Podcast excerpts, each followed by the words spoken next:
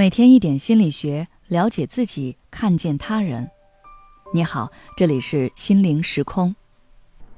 今天想跟大家分享的是，总是回避冲突的你，是不是也很累呢？在生活中，如果你和别人有一些矛盾，或者你和对方的观点不合，你是不是总是习惯性的压下自己内心真实的想法和情绪，去迁就对方呢？我有一个朋友就是这样。比如他在公司午休，但是他工位旁边的同事一直在噼里啪啦的打字，他被吵得睡不着。他想要制止那个同事，但不想和同事发生矛盾，所以就什么也没说。再比如，她和男友会在购买物品时发生分歧，但她总是自己先妥协，去迁就男友的喜好。而他之所以这么回避冲突、迁就他人，是因为他害怕冲突会伤害到彼此之间的感情，会引发更多的问题。很多人都像我的朋友这样，认为一段关系里出现了冲突、矛盾、争吵，就说明这段关系出现了裂痕，两个人很有可能会因为这个冲突大吵特吵，甚至分道扬镳。因此，冲突在他们眼中就是关系破裂的预兆。但他们却忽视了冲突其实还可以是两个人加深链接的契机，因为他给了双方一次真诚表达自己的感受，加深对彼此了解的机会。其实回避冲突这种情况，如果发生在亲密关系中，是非常让人恼火的，一不留神可能就会被当作冷暴力。因为从某种程度上来说，回避冲突其实也是在回避沟通、回避情绪。你觉得你是在压抑自己的需求来迁就对方，是为了维护彼此的感情，但是在对方看来，你这种行为就像是在说“随便你，我无所谓”。对方感觉不到被尊重、被需要，久而久之就心灰意冷了。而且你回避了沟通，但是问题一直在那里，从来没有得到过解决，越积越多，总有一天会爆发。那么，我们该如何让自己勇于面对冲突呢？首先就是修正我们对冲突的认知。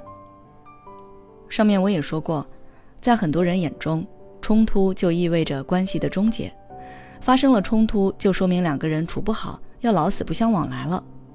但这种观念是错误的。只要是两个人相处，就会有冲突和矛盾，但是这并不代表关系崩了。有冲突只是说明你们的观点或者立场不一样，这也没有什么对错啊。你喜欢吃甜的，他喜欢吃辣的，那能说明你这就不对不好吗？你一味迎合对方的喜好，表面再装作不在乎，内心也是委屈的，延续下去反而容易产生更大的矛盾。冲突不会因为你回避就不在，它始终在那儿。还记得掩耳盗铃的故事吗？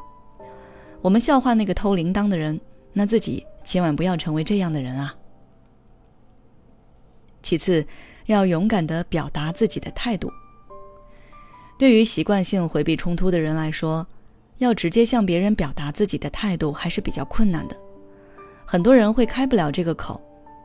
这时候可以尝试着先肯定对方的想法或者行为，然后再温和坚定地表达出自己的想法。同时也要解释自己的观点，告诉对方你只是和他的观点不一致，但并不是打算站在对方的对立面。比如说，亲戚催你回家工作，你可以对亲戚说：“我知道你们也是为了我和我爸妈好，认为我回家了，大家可以互相有个照应。但是我也挺喜欢这份工作的，如果回家的话，可能就找不到这样的工作了。”这样说，是不是相对比较好说出口一些？而且也可以避免一些不愉快的发生。最后，我想说，任何关系都会有冲突，我们需要警惕的不是冲突，而是那些无法承受冲突的关系。好了，今天的内容就到这里。如果你想要了解更多心理学相关知识，欢迎关注我们的微信公众号“心灵时空”，后台回复“回避冲突”就可以了。每当我们感叹生活真难的时候，现实却又告诉我们，生活还能更难。工作、事业、爱人、孩子、父母亲朋，这一切的一切，就像一张大网一样，把你层层束缚其中。你经历了疲惫、辛苦、无奈，还有悲痛。如果你只是一个人默默承受，那你迟早会崩溃。心灵时空组建了专业的心理救援队，每位咨询师都拥有超过二十年以上的咨询经验。只要你需要，我们就在。